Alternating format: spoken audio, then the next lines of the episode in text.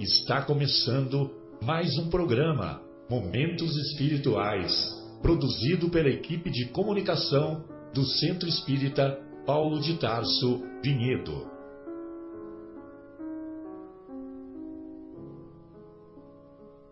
Se guardas contigo o estigma do sofrimento, indagando pela solução dos velhos problemas do ser e da dor, se percebes a nuvem que prenuncia a tormenta e o vórtice traiçoeiro das ondas em que navegas, vem conosco, estudemos a rota de nossa multimilenar romagem no tempo, para sentirmos o calor da flama de nosso próprio espírito a palpitar e morredouro na eternidade, e acendendo o lume da esperança, perceberemos juntos em exaltação de alegria que Deus, o Pai de infinita bondade, nos traçou a divina destinação para além das estrelas.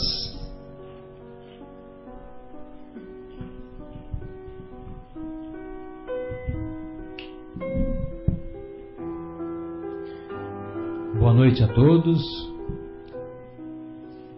Estamos iniciando mais uma edição do programa Momentos Espirituais, programa que é produzido pela equipe do Departamento de Comunicação do Centro Espírita Paulo de Tarso, aqui de Vinhedo. Hoje estamos muito felizes, acompanhados da nossa querida Sônia, do nosso querido Guilherme em particular, essa semana foi uma semana caracterizada por uma pela chegada de mais um membro da nossa família espiritual, família espiritual que deve se entender ou deve se estender pela humanidade.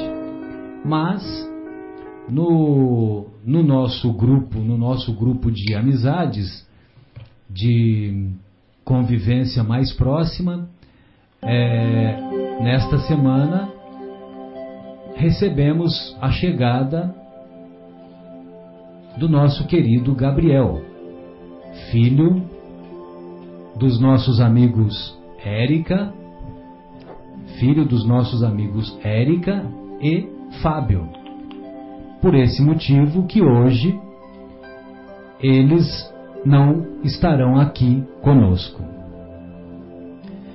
Ah, estamos estudando em O Livro dos Espíritos a continuidade do livro quarto, a continuidade do livro quarto, as conclusões que Kardec se refere aos conceitos da doutrina espírita e conclusões que se seguem após a pergunta 1019.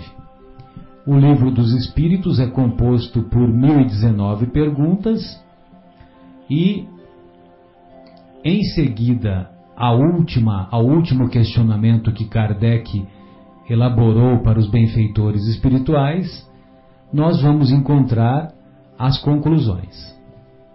Muito bem. E as conclusões é, são nove conclusões. Possivelmente nós estudaremos duas a três conclusões por programa.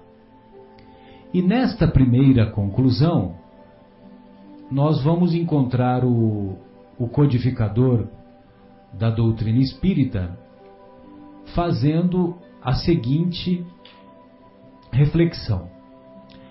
Quem de magnetismo terrestre apenas conhecesse o brinquedo dos patinhos imantados, que, sob a ação do ímã, se movimentam em todas as direções numa bacia com água, dificilmente poderia compreender que ali está o segredo do mecanismo do universo e da marcha dos mundos. Ou seja, aqueles patinhos que antigamente eram vistos com mais frequência, ah, que eles tinham um ímã embaixo deles e eles nadavam sob as águas constituía um brinquedo, um brinquedo uh, muito simpático, muito bacana. E nadavam em todas as direções numa bacia com água. E, e o Kardec faz essa, essa analogia para nos afirmar que todos estamos mergulhados num mar de magnetismo, num mar de ondas magnéticas, tal qual podemos verificar quando os estudiosos da astronomia nos revelam que ah, no espaço todos os globos têm a sua localização perfeitamente estabelecida e encontram-se afastados uns dos outros também por essas ondas magnéticas, essas ondas eletromagnéticas. Pois bem, ele faz essa primeira reflexão e em seguida ele continua a sua abordagem. O mesmo se dá com quem, do Espiritismo, apenas conhece o movimento das mesas, no qual só se vê um divertimento, um passatempo, sem compreender que esse fenômeno tão simples e vulgar, que a antiguidade e até povos semi-selvagens conheceram, possa ter ligações, possa ter ligação com as mais graves questões da ordem social. Efetivamente, para o observador superficial, que relação pode ter com a moral e o futuro da humanidade uma mesa que se move? Quem quer, porém, que reflita se, se lembrará de que, de uma simples panela a ferver e cuja tampa se erguia continuamente, fato que também ocorre desde toda a antiguidade, saiu o possante motor com que o homem transpõe o espaço e suprime as distâncias. Então vale a pena recordar que Kardec viveu em 1855. E para a tecnologia da época, há, poucos, há poucas décadas, poucas décadas antes, é, havia sido inventada a máquina a vapor, que originou a, a melhoria, a facilidade com que os navios passaram a se, a se deslocar no, nos mais variados trajetos do oceano e também já estava em curso as locomotivas, as locomotivas a vapor primeiramente. E logicamente que ele está fazendo uma comparação dizendo que quem observava uma panela sendo evaporada é, após ferver a água, é, o vapor da panela era suficiente para deslocar a tampa da panela. E logicamente que os cientistas da época observaram que tinha uma energia possante que poderia ser aproveitada, como passou a ser aproveitada nas nos trens e nos navios. E depois foi se aperfeiçoando, uh, mais tarde, dando origem a, ao próprio automóvel. Muito bem. Então, quando você analisa uma panela é, tendo a, uma panela com água fervendo, cuja tampa se move, é, não dá para imaginar que, que esse simples uh, esse simples fenômeno poderia originar as máquinas que citamos anteriormente. Da mesma maneira, Kardec faz a analogia de que o simples fenômeno mediúnico das mesas girantes que ocorriam não somente em Paris, como em toda a Europa, como em todos os, como em vários, uh, vários locais estabelecidos e comprovados através de, de relatos nos Estados Unidos, no Canadá e em vários outros pontos do globo à época que eram mencionados pelos jornais e pelas revistas da época. Muito bem, então o que, que ocorria naquele fenômeno das mesas girantes? A, as pessoas se reuniam à noite como se fossem para uma diversão. Se reuniam na casa do fulano, do cicrano, do beltrano. Muito bem. Várias pessoas se reuniam e começava a se fazer perguntas para a mesa. Só que antes estabelecia-se um, um, uma, uma espécie assim, uma combinação de que é, se a resposta fosse sim, a mesa dava, da, é, a mesa ela se movimentava e dava um toque no chão. Se a resposta fosse não, dois toques. Depois eles passaram a combinar é, a, a interpretação para que fosse estabelecido a, as letras do alfabeto e assim pôde se uh, houve a possibilidade de se formar palavras e depois frases inteiras. Então as pessoas iam para essas reuniões com o objetivo de se divertir e elas viam as mesas é, darem essas pancadas, as mesas giravam, as mesas ficavam paradas no ar, ficavam de ponta cabeça, ficavam nas mais variadas disposições. Pois bem, aos poucos foi se percebendo que havia algo mais profundo por trás desse fenômeno. E foi quando o nosso querido Allan Kardec foi convidado para participar de uma dessas reuniões, e aí ele percebeu que esses fenômenos ocorriam na presença de determinadas pessoas. Se essas pessoas não estivessem presentes, o fenômeno não ocorria. Então pôde-se constatar que a, havia a presença dos médiums de efeitos físicos, ou seja, essas pessoas doavam as energias necessárias para que o fenômeno pudesse se realizar.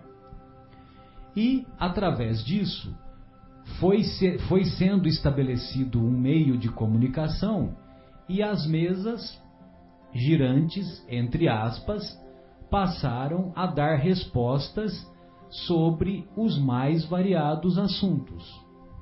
Mais tarde, pôde-se perceber que, para facilidade de comunicação, adaptou-se, é, com a presença desses médiums, adaptou-se com um lápis uma pequena prancha. E os médiums seguravam a essa prancheta acoplada a um lápis e as perguntas eram feitas e o, na presença dos médiums o, a escrita era feita e as respostas eram dadas. Muito bem. Aí o Kardec foi fazendo as perguntas e pôde-se, através de uma, uh, de uma comunicação, dado, dado pelos, pelos próprios espíritos, né? porque eles assim se autodenominaram. Quem sois vós? Kardec perguntou. E eles responderam: Nós somos os espíritos ou as almas dos homens que viveram aí na terra. Eles mesmos, os espíritos que responderam. Aí eles deram a dica dizendo que poderia, a prancheta poderia ser dispensada, que bastava o médium segurar o lápis, que a comunicação ocorreria da mesma maneira. Então, os fenômenos foram ocorrendo paulatinamente.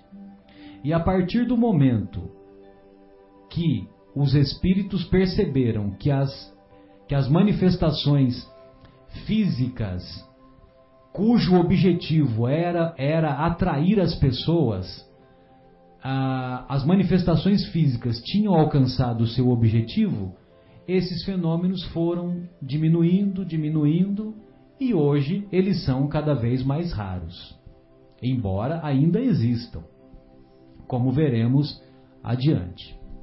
Pois bem, então é esta a analogia que o nosso querido Kardec faz com a, a tampa da panela fervendo, que desprende uma energia e que pôde possibilitar a invenção de máquinas que foram muito úteis para a humanidade, e também o fenômeno das mesas girantes, que através a, esse simples fenômeno pôde mostrar a presença das almas das pessoas que já viveram. O Kardec estabeleceu o diálogo, fez perguntas que envolvem as mais variadas filosofias e ciências do, da nossa humanidade e de acordo com os conhecimentos da época, e os próprios espíritos deram respostas com uma profundidade muito elevada. Tanto é que a primeira pergunta que Kardec fez ao elaborar o livro dos Espíritos, Kardec perguntou: O que é Deus? E os benfeitores espirituais responderam: Deus é a inteligência primária, é a inteligência suprema do universo, causa primária de todas as coisas. Como podemos mais adiante ele pergunta: como podemos encontrar as provas da existência de Deus? Aí os benfeitores respondem: num axioma, numa, numa proposição evidente que aplicais às vossas ciências. Ou seja, todo efeito tem uma causa. Buscai a causa de tudo aquilo que não é obra do homem, e vossa razão vos responderá. Ou seja, todo efeito tem uma causa, todo efeito inteligente tem uma causa inteligente. Tudo aquilo que não é obra do homem é obra de uma inteligência muito superior à inteligência do homem. Pois bem, o Kardec continua na sua reflexão. Pois bem, ficai sabendo Vós que não credes, senão no que pertence ao mundo material, que dessa mesa que gira e vos faz sorrir desdenhosamente, saiu toda uma ciência, assim como a solução dos problemas que nenhuma filosofia pudera ainda resolver. Apelo para todos os adversários de boa fé e os adjuro a que digam se se deram ao trabalho de estudar o que criticam. Porque, em boa lógica, a crítica só tem valor quando o crítico é conhecedor daquilo de que fala. Daquilo de que fala. Ou seja, nas mais variadas situações, encontramos pessoas que criticam criticam o governo, criticam a administração, criticam as mais variadas situações.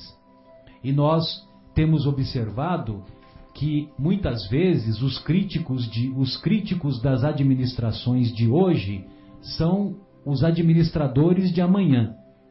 E quando esses administradores é, estão no governo, estão num cargo público, eles não só cometem os mesmos erros que eles criticavam, como também, muitas vezes, agem de maneira antiética, de maneira menos feliz àqueles que antes criticavam.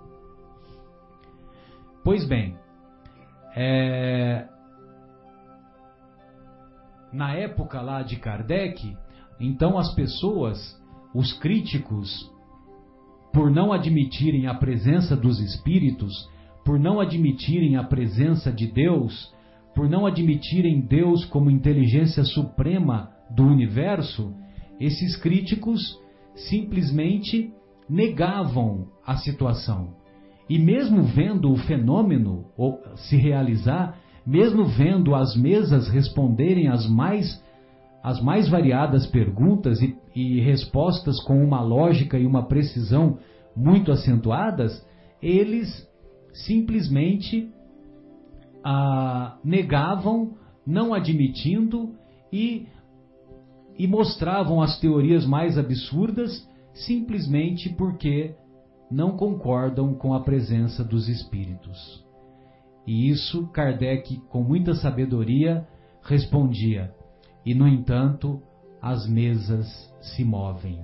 As mesas se moviam, mostrando a presença de inteligências desencarnadas, mostrando a presença de inteligências que haviam vestido a roupa carnal até pouco tempo atrás, outros há mais tempo, e nos ensinando, nos dando instruções muito valiosas que até hoje podemos delas fazer uso. Aí o Kardec continua, porque em boa lógica a crítica só tem valor quando o crítico é conhecedor daquilo de que fala. Zombar de uma coisa que se não conhece, que se não sondou com o escalpelo do observador consciencioso, não é criticar, é dar prova de leviandade e triste mostra de falta de critério. Certamente que, se houvéssemos apresentado esta filosofia como obra de um cérebro humano, menos desdenhoso tratamento encontraria e teria merecido as honras do exame dos que pretendem dirigir a opinião. Vem ela, porém, dos espíritos. Que absurdo! mal lhe dispensam um simples olhar. Julgam-na pelo título, como o macaco da fábula julgava da noz pela casca. Fazei, se quiserdes, abstração da sua origem. Suponde que este livro é obra de um homem, e dizei, do íntimo e em consciência, se depois de o terdes lido seriamente, achais nele matéria para zombaria. Esse é o convite que fazemos para os nossos irmãos que ainda não conhecem a doutrina espírita. Não, não queremos em hipótese nenhuma afirmar que a doutrina espírita é a última palavra, é a mais é a que mais é a superior a todas as outras doutrinas. De maneira alguma. Não é esse o nosso, a nossa, não é esta a nossa intenção. Mas há aqueles que simplesmente negam os conceitos que a doutrina espírita, ah, usando da lógica e da racionalidade, nos apresenta, nós convidamos aqueles que não conhecem a doutrina que estudem o livro dos Espíritos, estudem o Evangelho segundo o Espiritismo. E após ler estas obras, após estudar estas obras com dedicação, com profundidade, nós indagaremos se eles encontram matéria para zombaria, matéria para tirar sarro, matéria para escrachar. Então, meus queridos, este é o convite que nós fazemos para essa reflexão inicial da conclusão, da primeira conclusão que o nosso querido Kardec coloca neste trecho de O Livro dos Espíritos, lá no finalzinho, após a pergunta, o questionamento 1019. É, Sônia, Guilherme, gostaria de ouvi-los. Fiquem à vontade se vocês gostariam, gostariam de emitir alguma opinião. Boa noite, Marcelo. Boa noite, Sônia. Boa noite, ouvintes. É, Marcelo, eu queria começar. A gente não estava aqui na sexta-feira passada. Certo. E parece que houve até celebração pelo final das, das perguntas do livro dos Espíritos. Né? Ah, perfeito. E aí a gente é chegou. Que não deu aqui, tempo de ouvir ainda É. pelo podcast nem pelo YouTube. Eu também não ouvi ainda, mas eu fiquei sabendo que teve até bolo. Mas Teve bolo e eu perdi o bolo. perdemos essa, tá vendo? E- e- mas a gente chegou aqui e já começou a estudar o livro dos Espíritos de novo. Então vamos explicar o que, que foi decidido, né? A, a- o Evangelho segundo o Espiritismo me chama a atenção porque é uma maneira ordenada que Kardec encontrou de é, De novo, reproduzir o que está na, do mestre. o que tá na Bíblia, né? Sim. E para você ver, ele tentou dar uma ordem àquilo ali, você percebe no Kardec isso, né? Uma necessidade de clareza muito grande, aonde as palavras precisam fazer sentido para que as pessoas não, não tenham dúvida a respeito de, do que é dito. E eu fico é, lendo o final do livro dos Espíritos e tentando me colocar no lugar dele, e eu acho que ele deve ter tido uma dificuldade enorme de fazer Para finalizar. para finalizar e para depois de ter tu, todo esse trabalho feito de colocar isso numa ordem, porque embora isso esteja no final do livro dos Espíritos, né, é, isso aqui é de uma importância ímpar, Impressionante, né? ímpar. Tal, talvez por isso as pessoas dizem que o livro dos Espíritos não é um livro para ser lido uma vez só.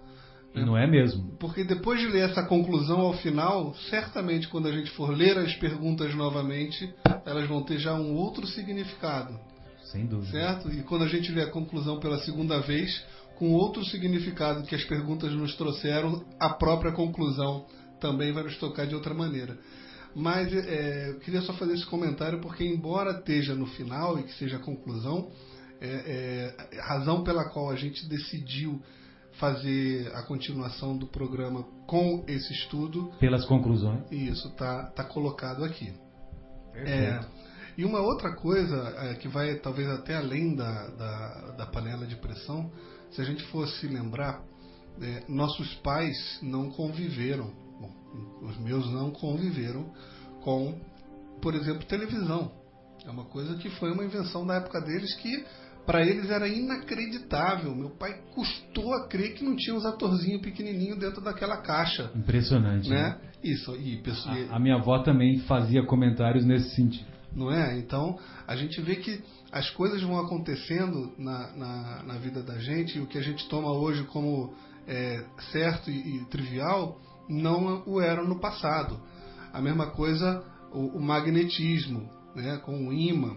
Você imagina na China, 1100 anos antes de Cristo, o ímã foi a magnetita foi extraída e foi descoberto então a, a- a- o magnetismo e o ímã, né? Perfeito. E isso foi caminhando e assim até hoje quando você apresenta um imã para uma criança, ela fica fascinada com aquilo ali, né? E para a gente já é uma coisa relativamente estudada e banal. E, e a doutrina do- dos espíritos, você estava bem falando, que não é que nós queiramos dizer que é, é, Somos superiores. superiores ou verdade única, não. Ao contrário, queremos inclusive que é, sejamos contrapostos para a gente também tentar entender muita coisa que a gente não entende, certo? A, a filosofia diz que se alguma vez a ciência e a, e a doutrina dos espíritos estiverem em contradição, que nós fiquemos com a ciência. Né? É a fé raciocinada. É, é que, é, não, o que Kardec escreveu foi assim, o, só, só é, deixar bem claro, né, Guilherme? Ele escreveu assim, que se um dia a ciência, na doutrina espírita, fique com a ciência. Isso. Kardec falou isso. Isso. Só que o curioso é que nesse tempo de- decorrido de 150 anos até hoje, como foi uma revelação, é, é uma terceira revelação, é uma revelação que veio dos benfeitores espirituais, até hoje a ciência não só não encontrou nenhum erro, como muitas vezes foi lá beber do conhecimento que deu que não, não, não que deu origem, mas que contribuiu para o desenvolvimento de outras ciências. Perfeito, perfeito. E então, se, se eventualmente a ciência comprovar que não existe vida depois da morte, a gente está roubado. Exato. Mas que seja que, que seja, seja, a ciência. É, é se a ciência comprovou. Não é? é justamente beleza. assim, meu. Se vier alguma novidade que de fato mostra agora, o que a gente vem estudando e o que a gente tem fé e o que alguns poucos têm, faz muito sentido. E no sentido, inclusive, da, da do que você estava dizendo de estudar, né? Aqui esse, essa conclusão primeira, ele diz o seguinte: se você quiser zombar, se você quiser duvidar, não tem problema nenhum, seja bem-vindo. Mas venha embasado, estude. Né? E agora é o Guilherme falando. Particularmente, o que me incomoda tremendamente e que me deixa às vezes em dúvida, nós já conversamos sobre isso, é que as pessoas mais inteligentes e é, conhecedoras da Bíblia que eu conheço são ateus. Tem muito ateu que estuda aquilo ali, às vezes até foi religioso e se torna ateu.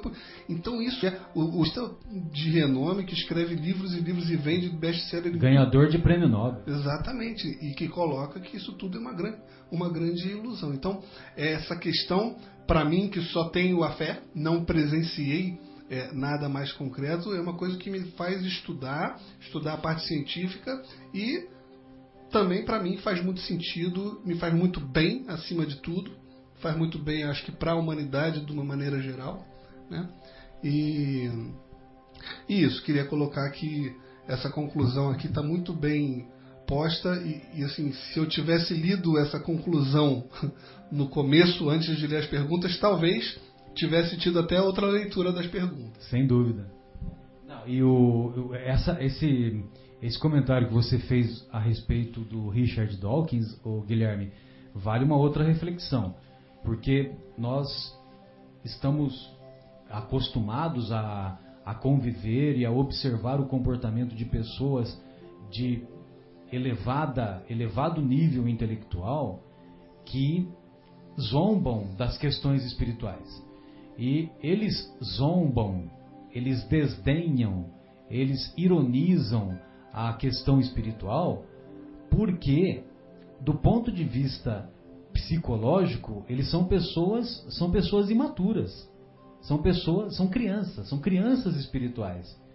E só que por outro lado, veja você que ele faz uso não só do nome que ele adquiriu, da projeção, da notoriedade que ele adquiriu, ele faz uso para vender livros utilizando-se daquilo que ele prega contra.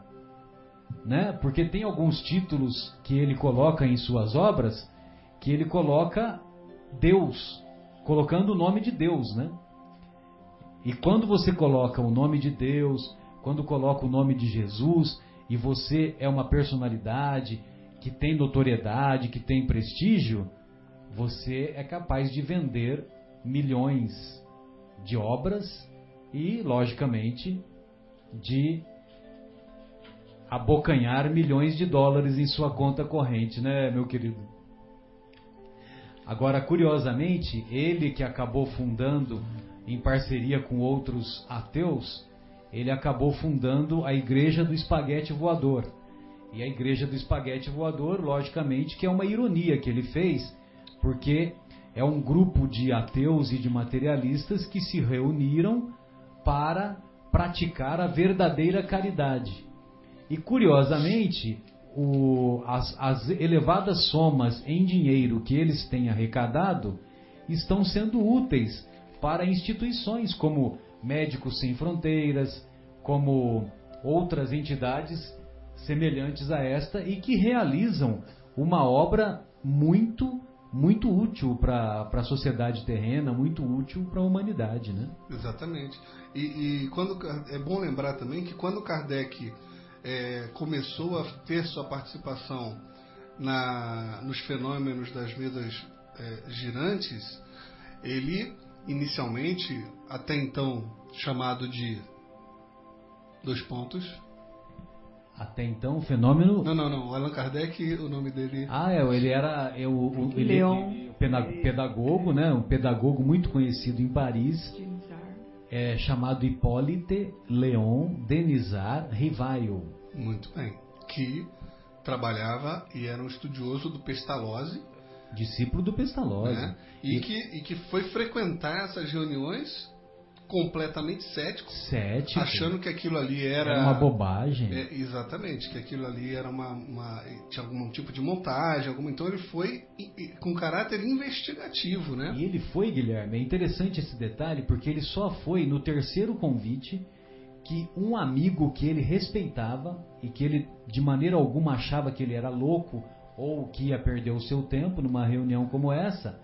E, e aí, após a, o terceiro convite que esse amigo fez, é que ele foi participar do, desse, desses serões das mesas girantes que ocorriam numa determinada casa de um determinado médium que agora me fugiu o nome, né? mas que nós podemos trazer futuramente para vocês. É, Sônia, gostaria de ouvi-la, fica à vontade. Boa noite, Marcelo, boa noite, Guilherme. Eu estava aqui ouvindo vocês e fiquei intrigada de muitas coisas nos pensamentos que Jesus, aos poucos, foi passando para os apóstolos e que, através do Evangelho, chegou até nós esse conhecimento, né? É, Jesus, desde aquela época, ele já falava, isso está na, na Anunciação do Consolador, no Evangelho de João, capítulo 16, no versículo 7 a 14. Ele comenta é, um assunto sobre o Consolador que ele estaria mandando no seu devido tempo, para quando as pessoas tivessem uma maturidade e essas pessoas com maturidade poderiam ter um senso de compreensão. E ele, ele ainda afirma: tem muitas coisas, tenho ainda muitas coisas a vos dizer, mas não as podeis suportar agora. Não as podeis suportar porque não havia conhecimento e maturidade para a época. Né? Com certeza. E Jesus, ele várias vezes ele lançava essa situação, esse anatema que ele explicava no capítulo 6 também, o Cristo Consolador, ele dá é um, um alerta maravilhoso. É, ele dá um alerta aos espíritas que são os discípulos é, deste tempo do, do, da terceira revelação. Né? Ele fala: Espírita, amai-vos, eis o primeiro ensinamento. Isso está no advento do Espírito de Verdade e é o próprio Espírito de Verdade que fala em Paris, 1860, no Evangelho segundo o Espiritismo. Capítulo 6, item. Item, não, é capítulo 5, item. É capítulo 6, item 5. Capítulo 6, item 5. É uma e ele no último, no último parágrafo ele fala: Espíritas, amai-vos, eis o primeiro ensinamento. Instruí-vos, eis o segundo. Todas as verdades se encontram no cristianismo. Os erros não se enraizaram são os erros que se enraizaram são de origem humana. Eis que, além do túmulo, que acreditais ser o nada, vozes vos gritam: Irmãos, nada tem fim. Jesus Cristo é o vencedor do mal. Sede vós os vencedores da incredulidade.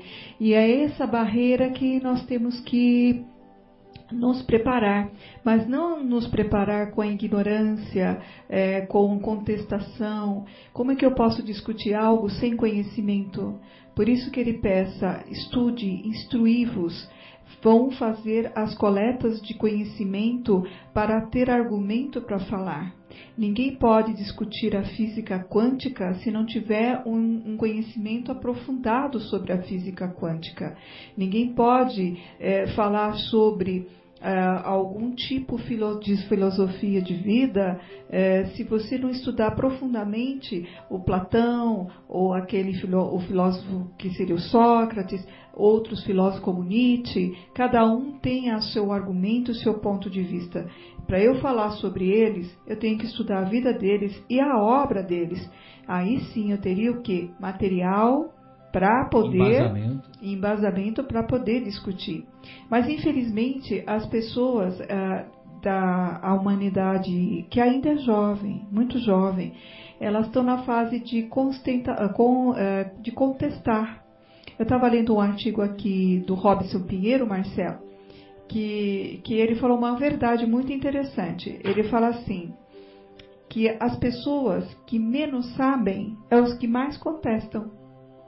E elas querem trazer aquilo que elas pouco sabem como embasamento daquilo que elas conhecem. Muito mal. E quem conhece pouco, conhece mais, tem muito cuidado na hora de falar para não cair no erro. Uma pessoa, ele fez um exemplo até do médico que eu achei bem interessante. Um vizinho indica um medicamento para o outro vizinho, falando: ah, você pode tomar que é ótimo, pode ir lá em frente que vai dar certo, né? Já o médico, ele tem conhecimento suficiente para ter todo o cuidado de dar o medicamento dentro das perspectivas mais adequadas. adequadas dentro da situação. Será que essa pessoa pode tomar? Ele tem alguma doença que possa atrapalhar uma hipertensão ou um problema renal? Tem uma infinidade de detalhes. Né? Justamente. O médico tem muito critério para dar o remédio em base do conhecimento dos, das indicações. Enquanto as pessoas que menos conhecimento têm, se funcionou para ela, ela acha que vai funcionar para qualquer um sem entender que cada ser é um indivíduo, cada ser tem a sua característica pessoal, né? E cada ser tem a sua genética, a sua predisposição de doenças, que nem todo remédio que serve para uh, ele vai servir para todos. Então, nós estamos ainda é, necessitando de muito estudo, de muito conhecimento, mas estamos já iniciando e eu achei muito bacana porque Jesus já pedia o Espírito de Verdade, que foi a, o que ele falou que iria mandar para quando a humanidade tivesse preparada, são todas as obras que Allan Kardec é, conseguiu definir, montar, né, através do livro dos Espíritos, através do Evangelho segundo o Espiritismo, a Gênese, céu e inferno, o livro dos médios, tudo foi o conhecimento que esse esse professor, que foi apenas um estudioso profundo, muito criterioso, uma grande capacidade pedagógica, com uma grande capacidade pedagógica, ele nunca psicografou nenhuma obra. Ele não era médium. Ele né? não era médium, mas ele tinha o instrumento principal. Ele tinha o conhecimento, o conhecimento e, e, fez o estudo randomizado, Marcelo. Foi sim, o primeiro sim. a ser feito, porque, por exemplo, a, a, alguém tem uma ideia de como foi feito o livro dos Espíritos? 1018 questões, tudo que você possa imaginar, o que você gostaria de perguntar, desde o que é Deus, que começa com a primeira questão, e ele conseguiu pontuar em todas as outras é, particularidades, capítulos, e explicando de onde que a gente vem, para onde que a gente vai, quem somos nós na humanidade, como foi criado, quem, como que as coisas eh, foram geradas, toda essa engenharia, essa, essa organização espiritual que comanda as leis morais, né? lei de sociedade, explicações, progresso, justamente todos, tudo isso em cima de, de, de coisas concretas, né? E o Espiritismo ele veio trazer para nós esse conhecimento. Nós estamos preparados para ter esse conhecimento agora. Agora está na hora da gente despertar. Se você quer conhecer, estude. Se você quer saber como funciona, leia, porque está tudo na obra.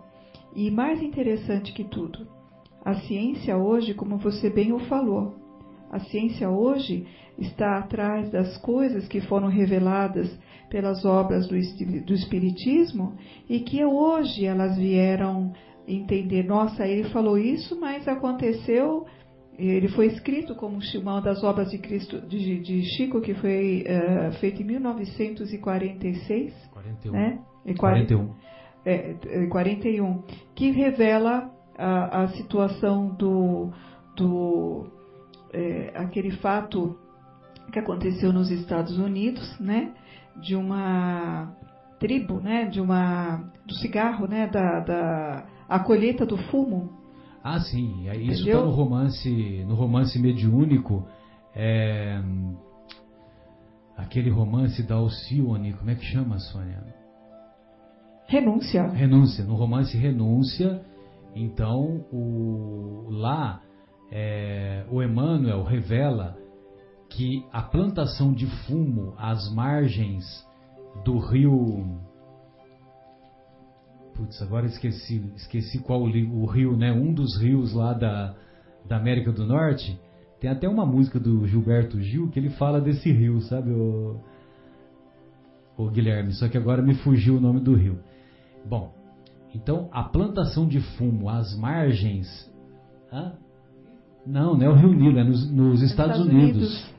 É. É, é um, tem uma música do Gilberto Gil que ele fala o, o, o, nome do estado desse rio, né? Que tem esse rio, entendeu?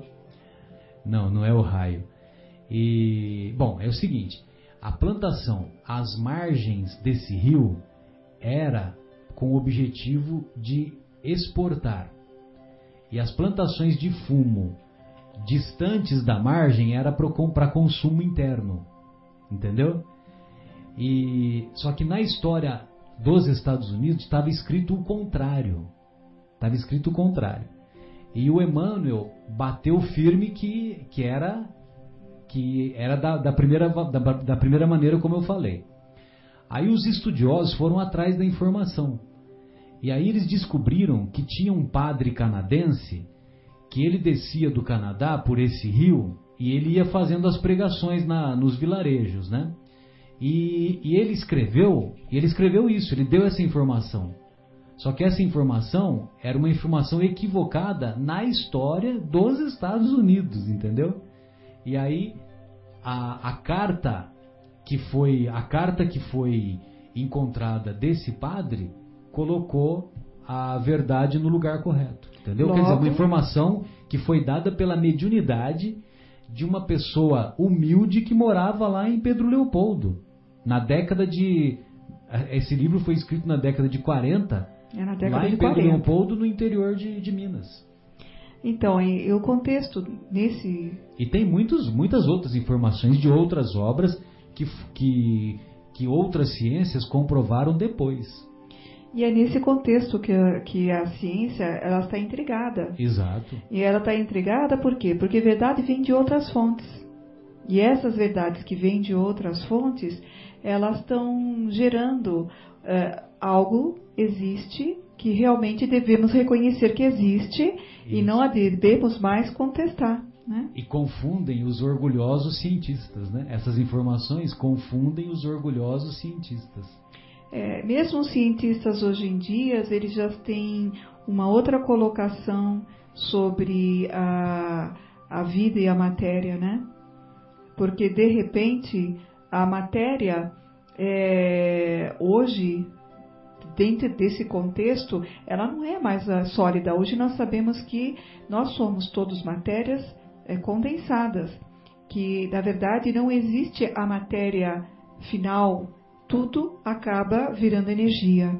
E isso é uma revelação recente, né? É uma revelação recente. E a partir disso, todos os paradigmas que o, que os cientistas se debatiam e se posicionavam, é, perdeu-se um contexto geral. E eles estão reformulando os seus pensamentos, suas ideias e compreender que a energia é ela que existe como uma situação final. E essa energia, ela pode estar num campo que fica longe dos nossos olhos materiais, fica longe dos nossos aparelhos ainda, que não são preparados para poder fazer uma avaliação disso. Mas a curto prazo, viu, Marcelo? que a ciência está cavalgando em, em, em, em, passadas largas e eu acho que a gente vai ter que é comunicações. Da, da, física quântica e a doutrina espírita da, do, do Moacir, né? Justamente. Daquela trilogia dos livros do Moacir, só que agora me fugiu o sobrenome dele. É Moacir Costa é, Araújo de Lima. Moacir Ele é Costa é... Araújo de Lima. Ok. Muito bem. Podemos fazer uma pausa musical, meu caro Guilherme? Podemos. Antes, é, eu queria, queria, colocar, só para finalizar essa parte da, da conclusão, Perfeito. E lembrando de novo que em busca de respostas, em busca do estudo e a fim de nos instruirmos, a gente vê que a, a maneira como a qual os espíritos se utilizaram para se comunicar, atrair Kardec é, para que compilasse então o livro dos espíritos é hoje o que a gente hoje a gente chama da brincadeira do copo, exato, né? exato. Da, da tábua da tábua Ouija, que nós fizemos referência em programas anteriores. Exatamente. E que no próprio livro dos Espíritos é, é esclarecido que não, não traz absolutamente nenhum é, benefício de tentar essa, essa brincadeira entre aspas. Essa brincadeira, muito menos com o intuito de brincadeira. Entretanto, a, a busca por respostas para aquelas pessoas que têm menos é, é, fé, aquelas pessoas que precisam ter mais é, é, é fatos para acreditar, né?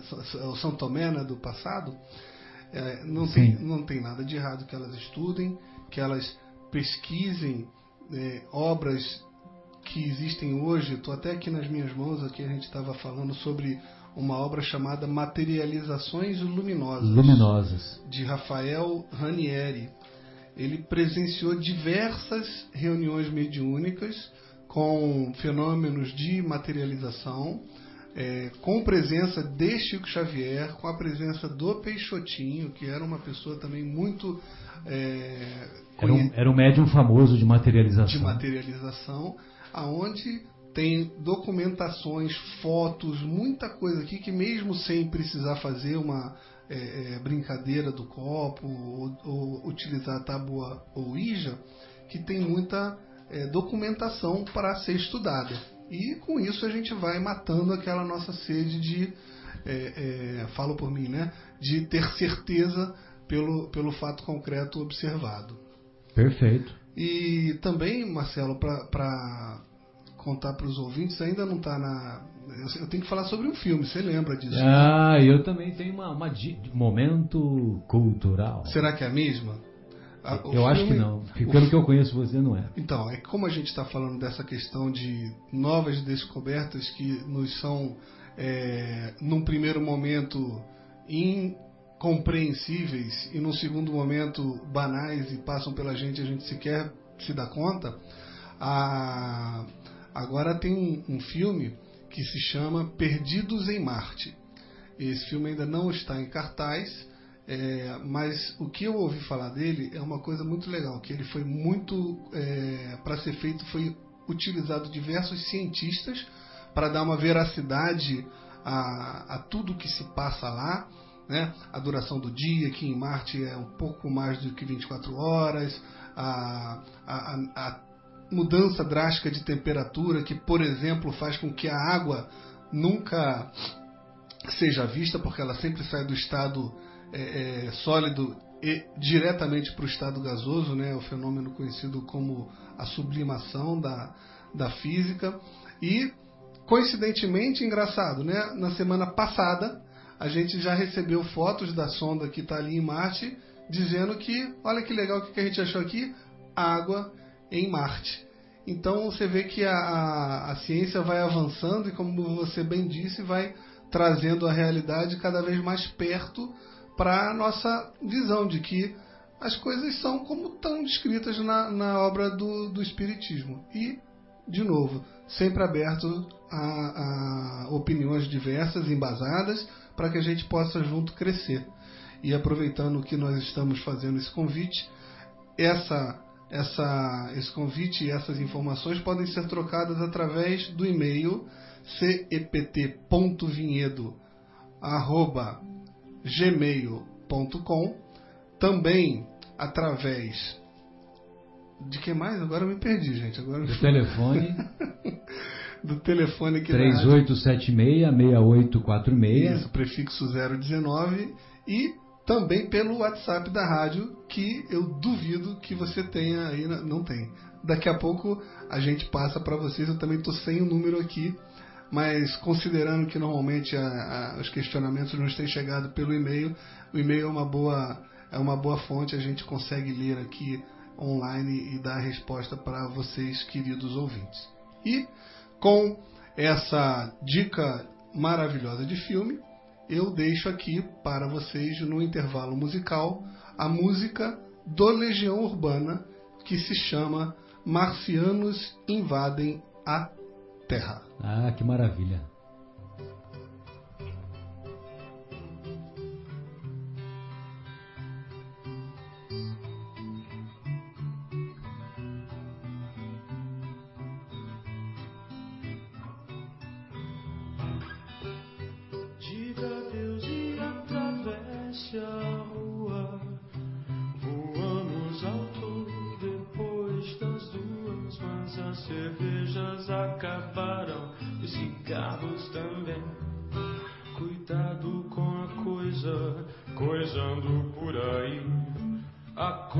coisa sempre, também coisa por aqui.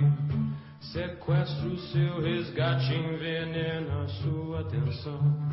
É verbo e substantivo, adjetivo e palavrão. E o carinha do rádio não quer calar a boca. E quer o meu dinheiro e as minhas opiniões. Ora, se você quiser se divertir, invente suas próprias canções. Será que existe vida em Marte? Janelas de hotéis, garagens vazias, fronteiras, granadas, lençóis. Existem muitos formatos que só tem verniz e não tem invenção, e tudo aquilo contra o que sempre lutam, exatamente tudo aquilo que eles são. Marcianos invadem a terra, estão inflando meu ego com ar, e quando acho que Estou quase chegando. Tenho que dobrar mais uma esquina. E mesmo se eu tiver a minha liberdade, não tenho tanto tempo assim. E mesmo se eu tiver a minha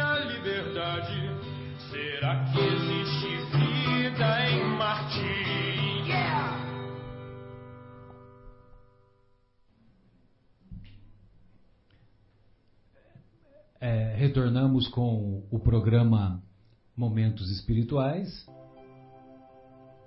programa que é produzido pelo Departamento de Comunicação de, do Centro Espírita Paulo de Tarso. Estamos estudando em O Livro dos Espíritos as conclusões que se seguem após a questão 1019. Estudamos a primeira conclusão e agora vamos estudar a segunda conclusão. Então Kardec assim se expressa: O Espiritismo é o mais terrível antagonista do materialismo. Richard Dawkins não pode nem ouvir falar do Espiritismo.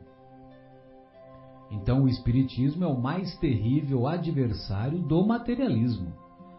Não é, pois, de admirar que tenha por adversários os materialistas. Mas, como o materialismo é uma doutrina cujos adeptos mal ousam confessar que o são, prova de que não se consideram muito fortes e têm a dominá-los a consciência, eles se acobertam com o manto da razão e da ciência. Olha só que interessante que ele fala. Mas, como o materialismo é uma doutrina cujos adeptos mal ousam confessar que o são, é verdade, né? Os adeptos do materialismo, eles, eles se julgam materialistas, mas eles não se não se identificam, né? Prova de que não se consideram muito fortes e têm a dominá-los a consciência, eles se acobertam com o manto da razão e da ciência.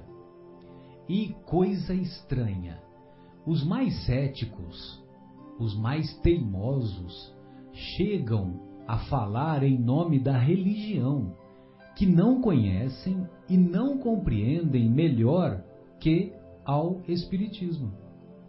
Por ponto de mira, tomam o maravilhoso e o sobrenatural, que não admitem. Ora, dizem, pois que o Espiritismo se funda no maravilhoso, não pode deixar de ser uma suposição ridícula.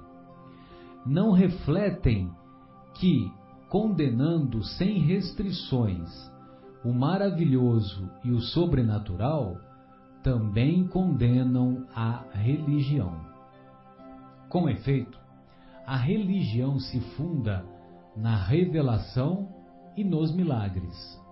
Ora, que é a revelação? Senão um conjunto de comunicações extra-humanas.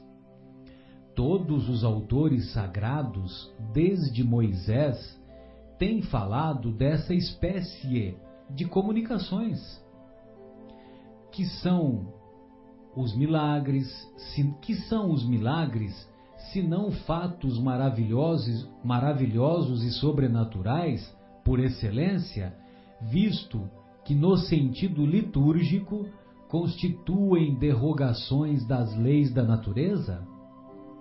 Logo, rejeitando o maravilhoso e o sobrenatural, eles rejeitam as bases mesmas da religião.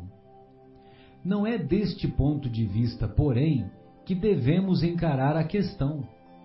Ao Espiritismo não compete examinar se há ou não milagres, isto é, em certo, se em certos casos pode Deus derrogar as leis eternas que regem o universo. Permite a este respeito inteira liberdade de crença. Diz e prova que os fenômenos em que se baseia de sobrenaturais só têm a aparência. E parecem tais a algumas pessoas apenas porque são insólitos e diferentes dos fatos conhecidos. Não são, contudo, mais sobrenaturais do que os fenômenos cuja explicação a ciência hoje dá e que pareceram maravilhosos noutra época. Todos os fenômenos espíritas, sem exceção, resultam de leis gerais. Revelam-nos uma das potências da natureza, potência desconhecida ou, por melhor dizer, incompreendida até agora, mas que a observação demonstra estar na ordem das coisas. Assim, pois, o Espiritismo se apoia menos no maravilhoso e no sobrenatural do que a própria religião. Conseguintemente, os que o atacam por esse lado mostram que o não conhecem. E, ainda quando fossem os maiores cientistas, lhes diríamos: se a vossa ciência que vos instruiu em tantas coisas não vos ensinou que o domínio da natureza é infinito, não passais de cientistas pela metade. Pois bem, a nossa querida Anete Guimarães, ela faz um comentário que eu acho muito pertinente. Então ela diz o seguinte: chover é um fenômeno natural? Sim, é um fenômeno natural. Ah, chover granizo é um fenômeno natural? Muitos respondem que não é um fenômeno natural, mas também chover granizo a famosa chuva de pedra, também é um fenômeno natural. Granito não, né? Granito não, granizo sim. Agora, é um fenômeno natural, mas não é frequente. É um fenômeno raro. A maioria das vezes ocorre a chuva como conhecemos. Agora, de vez em quando, as condições climáticas se estabelecem favoráveis para a chuva de granizo e tal chuva ocorre, muito menos frequentemente. Pois bem, chover, é, nevar em vinhedo é um fenômeno natural? Não. Nevar em vinhedo não é um fenômeno natural. Por quê? Porque as condições climáticas que ocorrem no nosso município, na nossa região, não favorecem o aparecimento da neve aqui na nossa região.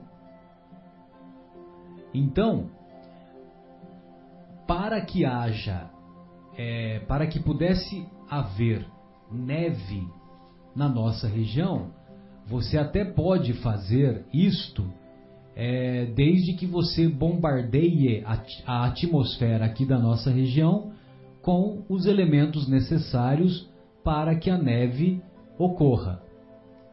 Poderia ocorrer uma, é, um fenômeno de neve artificial, mas naturalmente não.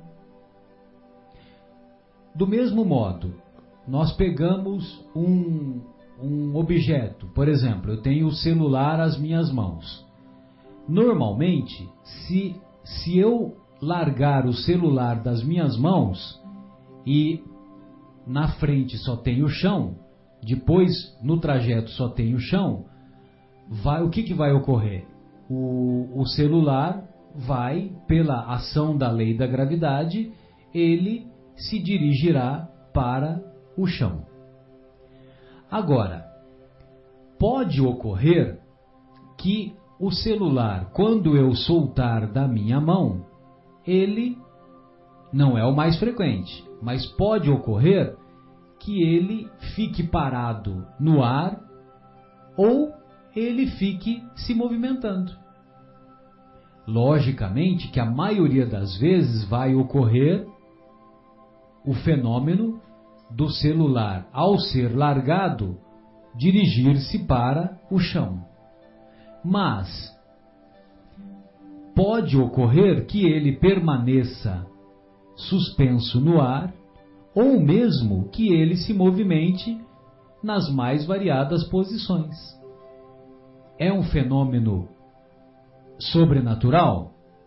Não é um fenômeno sobrenatural, porque fenômeno sobrenatural é considerado aquilo que é impossível de ocorrer.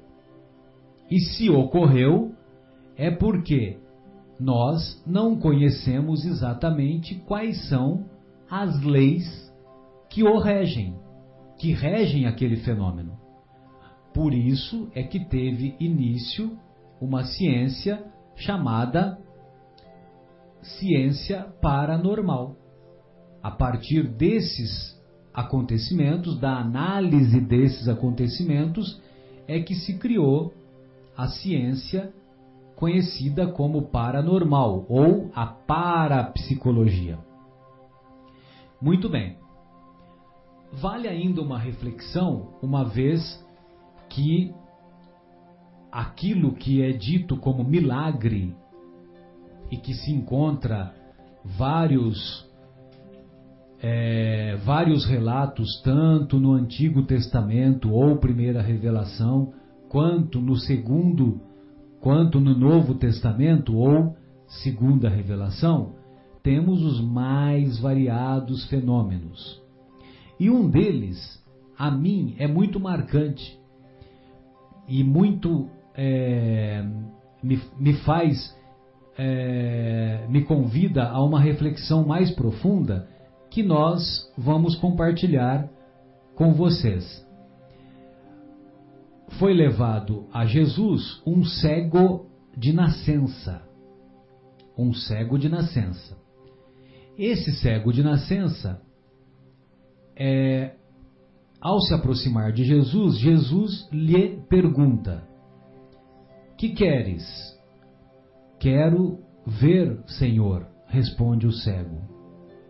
Pois bem, então Jesus pegou, cuspiu no chão, fez uma com a saliva, ele fez uma massinha entre aspas, né, vamos dizer, uma massa com, o, com a terra lá contida, aplicou essa terra em ambos os olhos daquele cego de nascença, imagino que foi nas pálpebras que ele aplicou e não propriamente nos olhos, né? Porque se fosse nos olhos, aí provocaria uma conjuntivite química, provocaria é, uma reação negativa. Então ele aplicou nos olhos do cego, pediu para que o cego fosse se lavar na piscina de Siloé, que era uma piscina conhecida lá em Jerusalém. O cego dirigiu-se ou foi levado até a piscina, lavou-se na piscina de Siloé e em seguida teve a visão restituída. Logicamente que nós estamos falando do principal espírito que pisou em nosso planeta, da principal pessoa. Estamos nos referindo ao Mestre de todos nós, ao Mestre Jesus.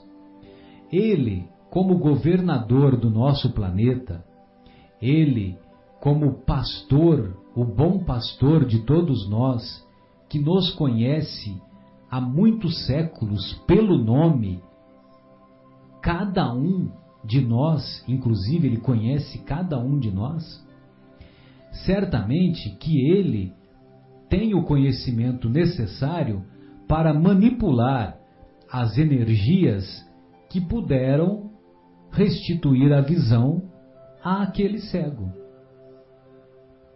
Muito bem. Momentos depois do ocorrido, é, Jesus disse para o cego é, procurar o sacerdote e dar o testemunho de que ele teve a visão restituída. E esse testemunho envolvia alguns esse testemunho envolvia alguns é, alguns sacrifícios, algumas oferendas que eram é, feitas para o, o, o, templo de Jerusalém. Muito bem. É, Jesus se reúne com os apóstolos e os apóstolos, se eu não me engano, Pedro pergunta para o mestre: Mestre, quem pecou, ele ou seus pais? Quem errou, ele ou seus pais? Aí o mestre disse: Nem ele e nem seus pais. Mas isto se deu para que ele pudesse dar testemunho da, da obra de Deus. Agora nós perguntamos: se os apóstolos não acreditassem na reencarnação, ou se o conceito da reencarnação não estivesse claro para os apóstolos, por que Pedro perguntou para Jesus quem pecou, ele ou seus pais? Porque ele nasceu cego, cego de nascença. Por que, que os apóstolos fizeram essa pergunta? Se eles perguntaram, é porque eles tinham conhecimento da das várias vidas sucessivas. A lei de ação e reação. Agora, Jesus respondeu: nem ele errou e nem os pais. Muito bem. Então o que teria acontecido? Teria acontecido uma reflexão que nós aprendemos com o professor Severino Celestino da Silva quando ele diz que é, aquele espírito do cego de nascença, ele pediu uma existência, uma existência caracterizada pela ausência de luz, para que ele pudesse progredir mais rapidamente, para que ele pudesse dar um salto evolutivo mais acentuado. E desta maneira, ele pediu a possibilidade de participar daquele grupo de espíritos que conviveram e conheceram o Mestre para dar os testemunhos das obras que o Mestre poderia é, participar, poderia conferir. Desta maneira, nós fazemos essa reflexão que é possível que nós não tenhamos conhecimento ainda do que das energias contidas na saliva do mestre, ou quais são os elementos necessários para que a visão de uma pessoa seja restituída. Mas um dia certamente nós teremos esse conhecimento. Então, aquilo que é considerado hoje sobrenatural, equivocadamente, nós temos que continuar estudando temos que continuar aguardando a evolução para que para que é, temos que continuar é, aguardando a evolução para que as explicações possam ocorrer. Então esta era a reflexão que nós gostaríamos de fazer e que acho que tem alguma relação Guilherme, Sônia, amigos, com essa segunda conclusão que o nosso querido Kardec elaborou. Sônia, gostaria de ouvi-la. Então, Marcelo, esse texto é bem interessante, né? Porque ele coloca um confronto entre a religião, o materialismo, né? E, e o espiritismo. É, o materialismo, naquela situação tacanha, obtusa, onde ele só vê aquilo que os olhos enxergam, que a mão toca, né? E, e o espiritismo que vai um pouco além. Você se lembra de uma do irmão X no livro é, põe como tema materialismo e espiritismo, que na época de Bezerra, Bezerra de Menezes, ele participou muito do movimento espírita é, quando ele estava encarnado no Rio de Janeiro. E ele acabou sendo desafiado numa das reuniões por um materialista que inclusive era até amigo dele, né? Mas ele foi, ele recebeu um desafio assim ao vivo na reunião pública e, e ele foi tão inspirado lá na Federação Espírita lá na, na, Federação Espírita. E eu gostaria de ler esse texto é, porque nós estamos às vezes procurando pelo em casca de ovo, como a gente fala, né? Mas tem muitas coisas atrás do movimento espírita, muita coisa atrás do espiritismo, mais do que uma religião, um rótulo, existe toda uma força, todo um mecanismo, todo um, um, um, conhecimento que às vezes vai muito mais além do que a nossa capacidade de entendimento. Uma ciência extremamente é, evoluída. Mas conta-se que o Dr. Bezerra de Menezes orientava no Rio uma reunião de estudos espíritas, com a palavra livre para todos os circunstantes. Quando, após comentários diversos, perguntou se mais alguém desejava expressar-se nos temas da noite. Foi então que renomado materialista, seu amigo pessoal, lhe dirigiu veemente provocação e fez o seguinte contexto: Bezerra, continua, continua ateu, e não somente por meus colegas, mas por, também por mim. Venho convidá-lo a debate público, a fim de provarmos a inexpugnabilidade do, de, de materialismo contra as pretensões do Espiritismo. E previno a você que o materialismo já levantou extensa lista de médios fraudulentos, de chamados sensitivos que reconheceram seus próprios enganos e desertaram das fieiras espíritas, dos que largaram em tempo o, supo, o suposto movimento das forças psíquicas e fizeram declarações quanto às mentiras piedosas de que vieram envoltos. Dos ilusionistas que operaram em nome de poderes imaginários da mente, e com essa relação apresentaremos outro rol de nomes que o materialismo já reuniu, os nomes de, dos experimentadores que demonstraram a inexistência da comunicação com os mortos, dos sábios que não puderam verificar as factícias ocorrências da mediunidade, dos observadores desencantados de qualquer testemunho da sobrevivência e dos estudiosos lubridiados por vasta súcia de espertalhões. Esperamos que você e os espíritas aceitam o repto. Bezerra concentrou-se em preces.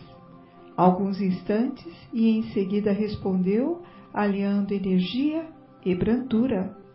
Aceitamos o desafio, mas tragam também ao debate aqueles que o materialismo tenha soerguido moralmente no mundo, os malfeitores que ele tenha regenerado para a dignidade humana, os infelizes aos que haja devolvido o ânimo de viver, os doentes da alma que tenha arrebatado as fronteiras da loucura, as vítimas as vítimas de tentações escabrosas que haja restituído à paz do coração.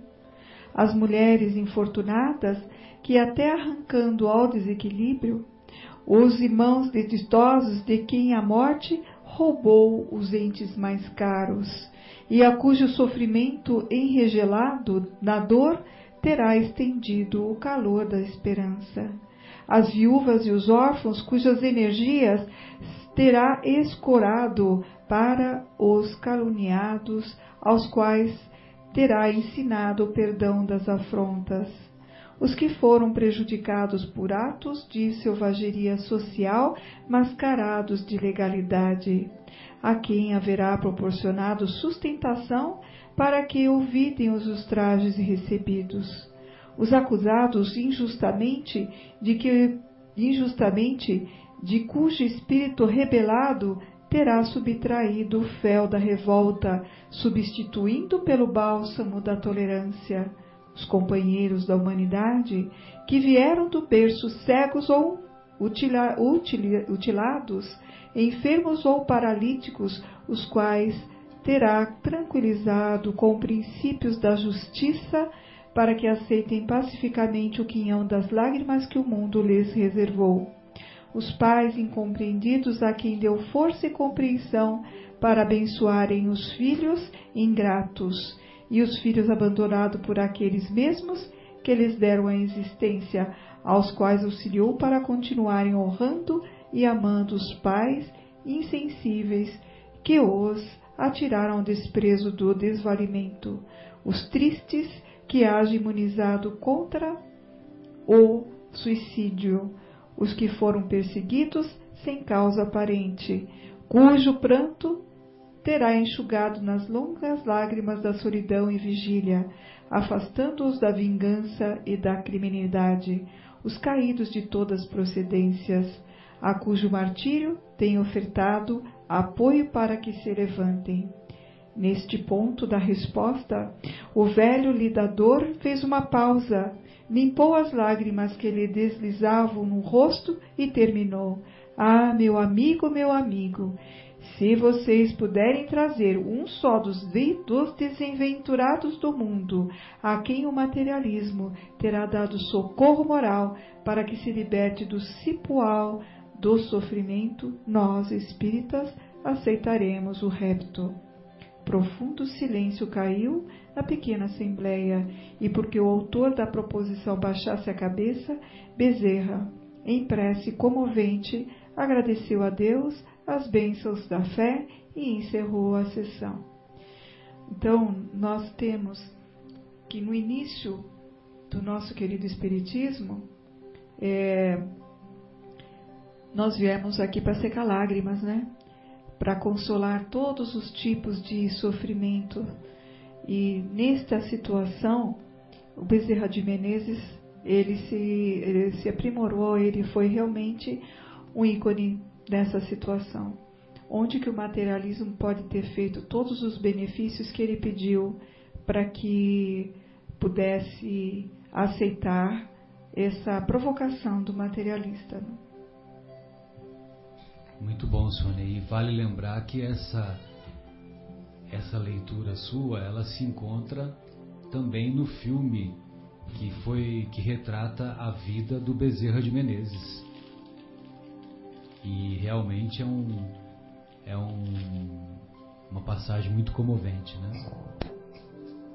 Bom, e fazendo um momento cultural, o momento cultural da dica que eu, eu ia passar já é um pouco diferente do Guilherme, que eu gosto de comédia romântica, viu, Guilherme? E tá passando um filme nos cinemas, eu já fui duas vezes. No cinema. Intitulado Um Senhor Estagiário, com o Robert De Niro e a Anne Hathaway. É uma delícia o filme.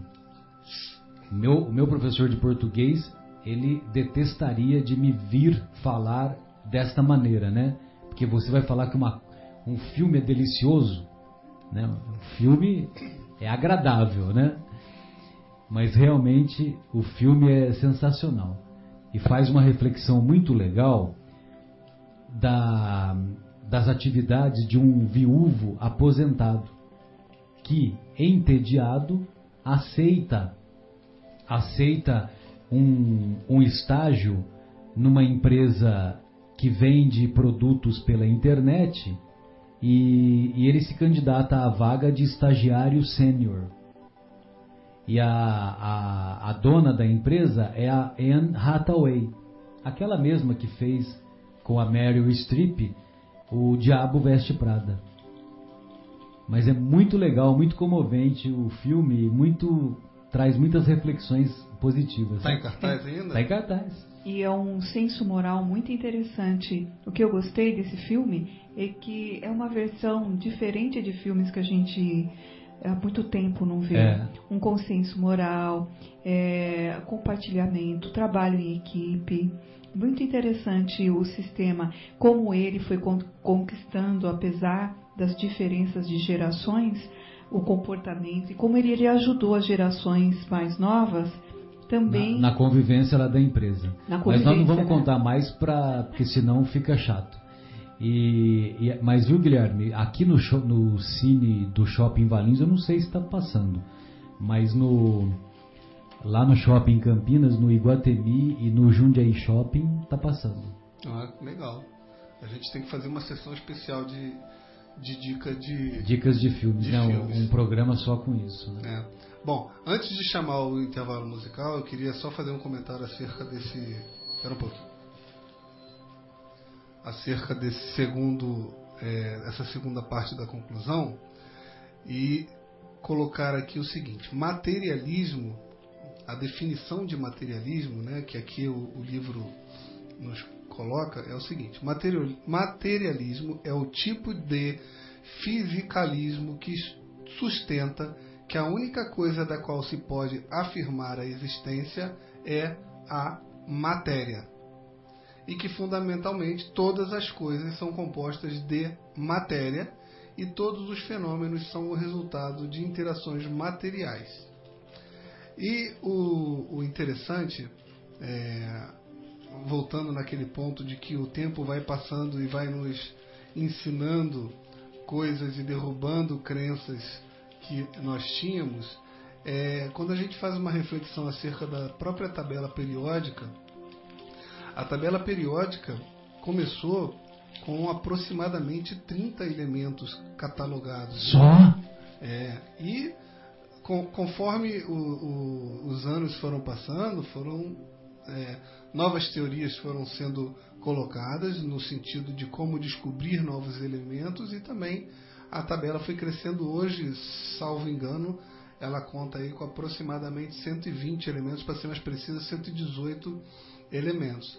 Agora, isso nada é, impede que daqui a 10 anos sejam 119, daqui a um século dobre o tamanho, a gente não sabe, é aquilo que a gente falou, o tempo vai passando e a gente vai ficando é, obsoleto com as nossas ideias. Né? O conhecimento vai se ampliando. Isso. Inclusive, eu estava outro dia conversando com, com um dos palestrantes ali do Centro Espírita Paulo de Tarso, que é o Fernando, o Fernando Sanches, e o Fernando também é, ele é muito estudioso, né? uma pessoa de um conhecimento bastante grande acerca de, do Espiritismo e especialmente da parte é, física da, das coisas. E a gente estava falando, ele disse: Olha, não pensem que o, o espírito é um vaporzinho que sai andando por aí assustando a gente, né? Antigamente a gente. É um tinha, lençol, né? É, Flutuante. Com dois furinhos, né? É, ia ser tão maldoso agora, ia falar que do Cerveró ele era meio deslocado, mas enfim. É, vou tomar bronca do Marcelo e vai mandar eu tirar essa parte é. tão profundo a gente falando aqui, vou falar uma bobagem dessa. Mas voltando, ele disse assim: olha, na época que a gente estudava, quais eram, quantos eram os, estágios, os estágios da matéria? Né? É, e, e eram três: né? sólido, líquido e gasoso. Ele falou: Pois é, talvez vocês não saibam, mas hoje já são seis ou sete estados da matéria. Né? Então as coisas vão sendo descobertas e vão evoluindo e a gente vai ficando para trás com algumas crenças. Por isso da importância do estudo, por isso da importância da atualização. O mesmo vale para a gente perguntar para uma pessoa de mais idade, né? É, qual é a menor é, qual é a parte mais indivisível da matéria? E a resposta que eu escuto constantemente ainda é o átomo. Né? E a gente já sabe que isso já ficou para trás há algum tempo. Agora é o neutrino, né? Tem, tem mais... É, a, é a partícula de, de Higgs, né? É a parti... Então, é, é a partícula de Higgs, será que é o neutrino? Não sei. Você desligou. É a partícula de Higgs, que é a menor parte que possa que eles conseguiram de, de, de partir a matéria no coalizador de Huygens, é, Randron. E esse coalizador Randron é uma máquina de três andares e que foi, recém, que foi feita para poder fazer a divisão da matéria e que é aí que eles chegaram à conclusão que, a, que a, é uma energia e não é uma matéria condensável praticada, né, palpável. Uhum, uhum. Então, talvez aí já até caia aquela definição que eu li há pouco tempo da, do materialismo, né? Que tudo é matéria. Talvez tenha coisa que seja algo além. Mas é essa reflexão que eu, que eu queria trazer aqui pra gente. É, vale a pena lembrar também, né, Guilherme, que o átomo ele foi subdividido, né? Tem o, o a, a, as suas composições, os nêutrons, os elétrons, ah, os nêutrons, elétrons, que mais?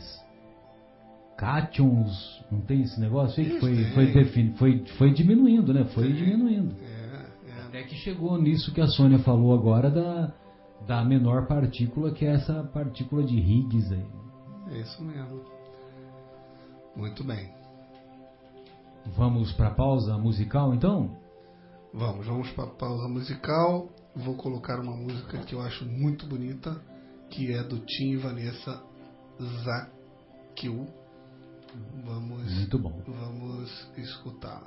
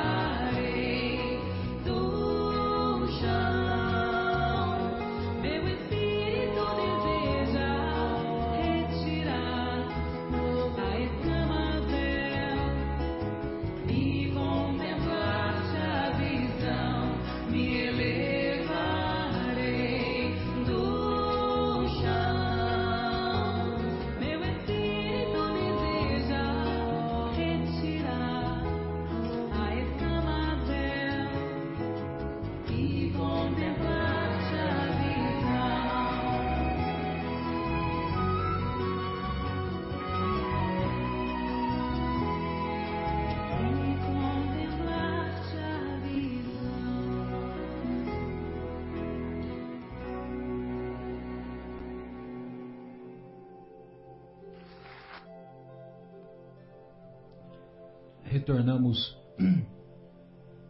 retornamos com o programa Momentos Espirituais. Estamos discutindo a segunda conclusão de O Livro dos Espíritos, que se encontra lá após a, o questionamento 1019, lá no finalzinho do livro. Estamos é, então estávamos agora há pouco discutindo sobre o sobrenatural, sobre aquilo que é sobrenatural, aquilo que é considerado milagres, etc, etc. E nós vamos encontrar lá na Revista Espírita de 1859, outubro de 1859, um texto que o Kardec elaborou muito ilustrativo e muito esclarecedor. Então ele diz assim: em sua acepção primitiva e pela etimologia, o vocábulo milagre significa coisa extraordinária, coisa admirável de ver. Então, originalmente, a palavra milagre significa ou significava coisa admirável de ver. Como tantos outros vocábulos, entretanto, afastou-se do sentido original e, conforme a academia da época lá de Kardec, hoje se diz de um ato do poder divino contrário às leis comuns da natureza. Então, milagre seria um ato do poder divino e que é contrário às leis comuns da natureza. Tal é, com efeito, sua acepção usual na época de Kardec e só por comparação e por metáfora é que se aplica às coisas vulgares, às coisas comuns que nos surpreendem e cuja causa é desconhecida. O senhor Mathieu, que é um estudioso lá da época do Kardec, então ele fala que tem o caráter de um milagre no verdadeiro sentido do vocábulo? Pergunta ele. Certamente não. O milagre, já o dissemos, é uma derrogação das leis da natureza. Derrogar as leis da natureza significa destruir as leis da natureza. Não entra absolutamente em nossa cogitação examinar se Deus julgou útil em determinadas circunstâncias, derrogar as leis por ele próprio estabelecidas. Então Deus estabelece as leis, aí, como nós não sabemos explicar o fenômeno, nós dizemos que Deus as derrogou.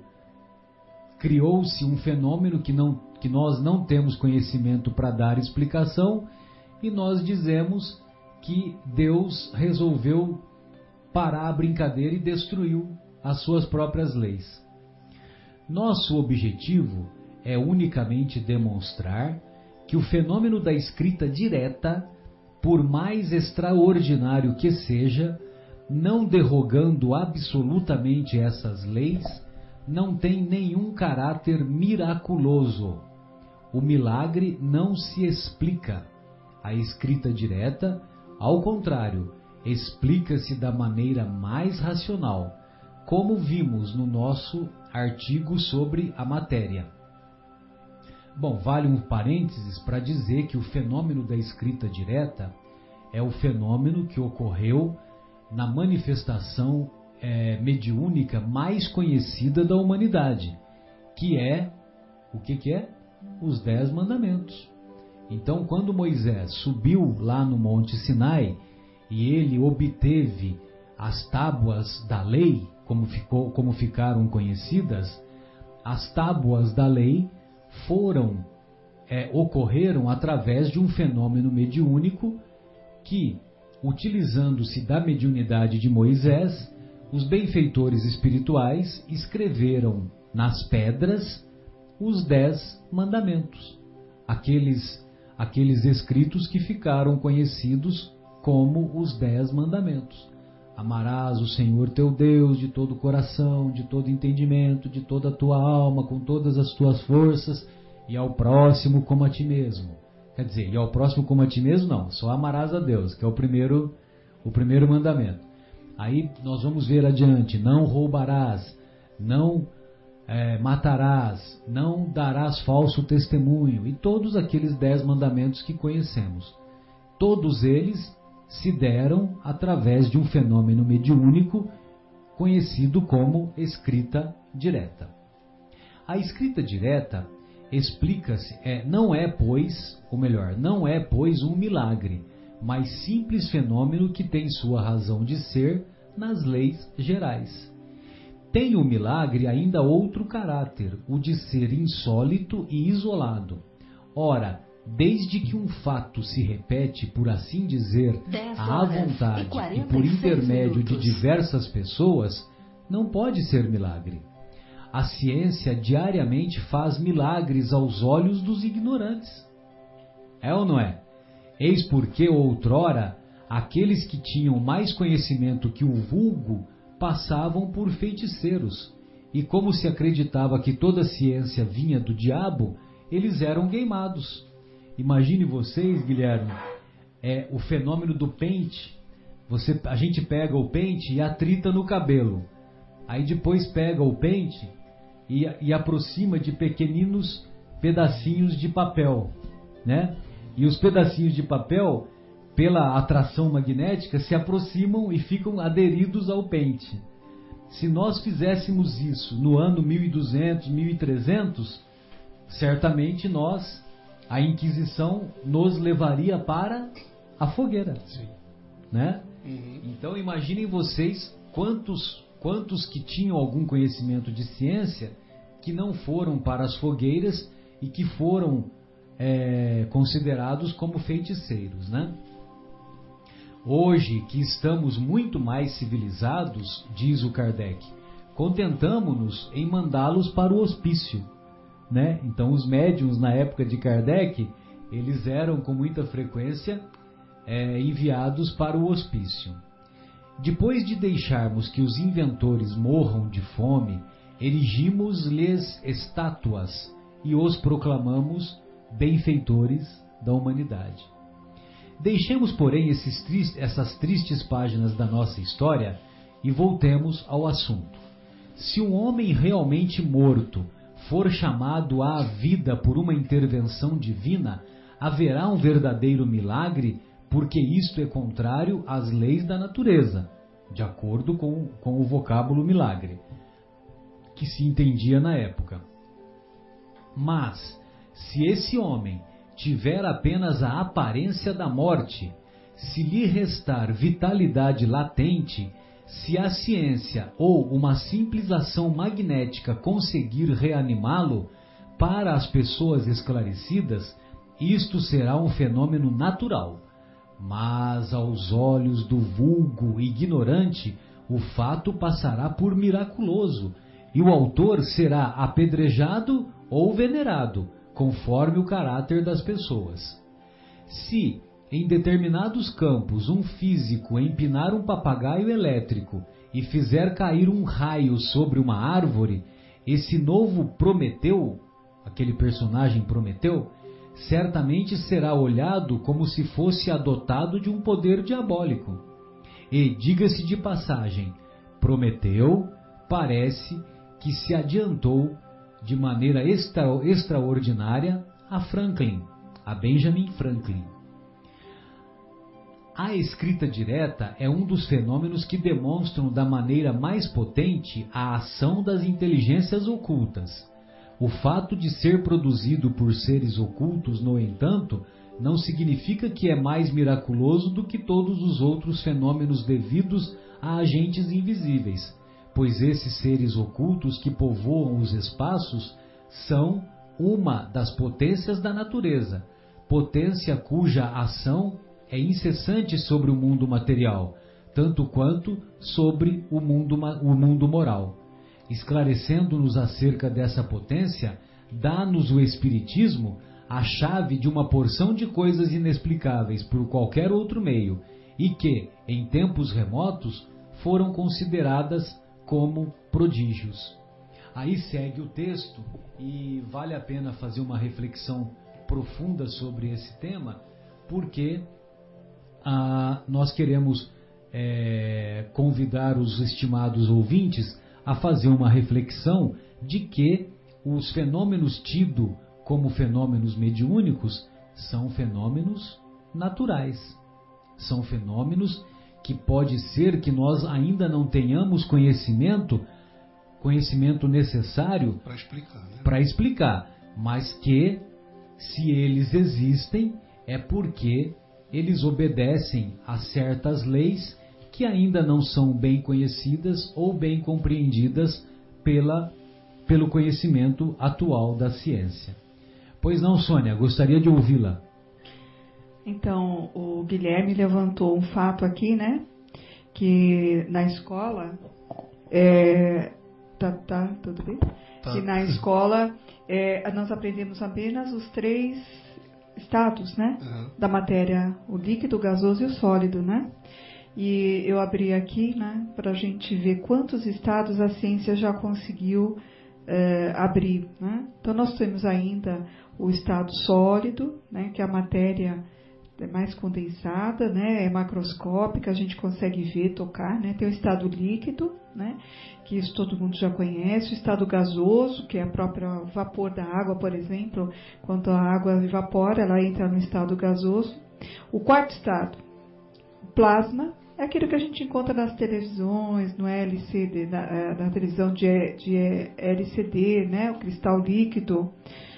O quinto estado, chamado o condensado de Bose-Einstein, que é um quinto estado da matéria e é obtido quando a temperatura chega a ser tão baixa que as moléculas entram em colapso. Olha que interessante. Você saberia isso? Ninguém saberia isso na nossa época de estudante, né? Hoje existem aparelhos que conseguem descobrir isso. Isso não foi inventado, isso foi descoberto, porque ele sempre existiu. E nós vamos capaz agora de entender algumas coisas. É a né? saliva de Jesus. Né? É. Quem imaginaria que uma televisão grandona do jeito que era, hoje pode ser como um quadro, pendurada numa parede, como se fosse do tamanho de uma espessura de um quadro. Uma espessura super fina. Justamente. Tem o sexto estado que chama gás fermiônico diferentemente condens, do condensado da Bose de Einstein, esse é o estado de partículas, apesar de estarem a baixíssimas temperaturas, ainda se comportam isoladamente. Ou seja, as partículas são, são solitárias e não comportam como um condensado perfeito. Né? O sétimo estado, que chama superfluidos de polari, polaritons, Trata-se de um material sólido com, preenchido com uma série de partículas. Além disso, ele tem outras partículas preenchendo esse, esse material. E os, polar, os polaritrons, eles foram aprisionados e tiveram sua velocidade diminuída no interior da, do novo material. Este é o estado da matéria até agora desconhecido. e introduz um método radicalmente novo para mover energia de um ponto para outro. Olha só quantas coisas, não vou nem entrar, quem gostar de, de ver isso pode pegar pelo Google, existe lá quais são os sete estados né, conhecidos da matéria. Se nós descobrimos tantas coisas agora, e descobrimos, eu não disse que nós inventamos, porque isso já existia.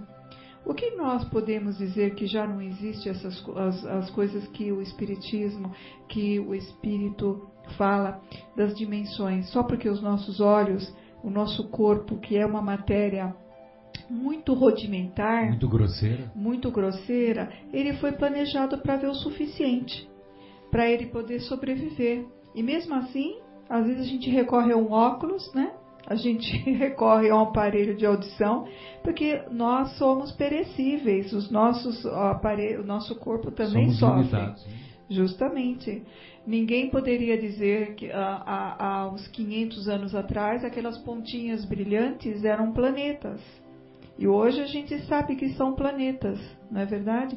Ninguém imaginaria que um, um, uma, uma, um, uma máquina com 17 toneladas pudesse alcançar o, o voo pleno, como um avião consegue alcançar.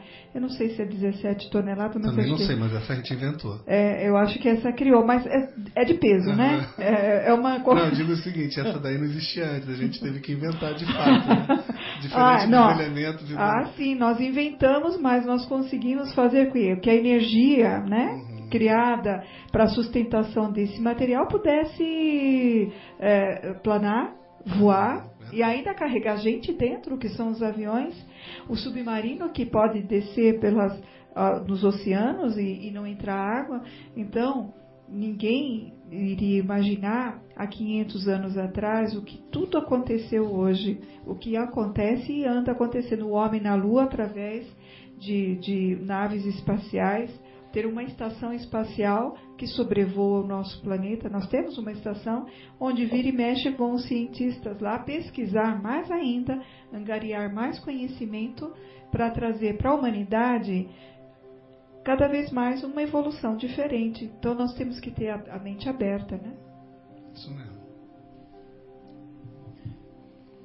Muito bom, estimados ouvintes. Para nós foi uma honra e uma alegria estarmos aqui reunidos novamente. Esperamos que os, os temas que aqui, for, aqui foram expostos possam ser úteis para a caminhada evolutiva, para a caminhada espiritual de todos aqueles que estiverem nos ouvindo. É, a partir da próxima semana estaremos na, estudando a terceira conclusão e nos despedimos deixando um, um caloroso e um fraterno abraço. Boa noite a todos, foi mais um prazer enorme de estar aqui com vocês. E desejo a todos um excelente fim de semana, um excelente feriado e que o Dia das Crianças possa trazer um ensinamento para todas as nossas crianças, é, que é o dia de Nossa Senhora, né? É o dia de Nossa Senhora, e que possamos também ter essa comunicação com o plano espiritual, agradecendo a Nossa Senhora, Mãe de Jesus, que é a padroeira do Brasil e que ela continua protegendo o nosso Brasil por essa transição que está passando. Eu gostaria também de deixar um abraço carinhoso ao nosso estimado ouvinte Fauzi, que sempre nos prestigia. Grande abraço. Guilherme, boa noite.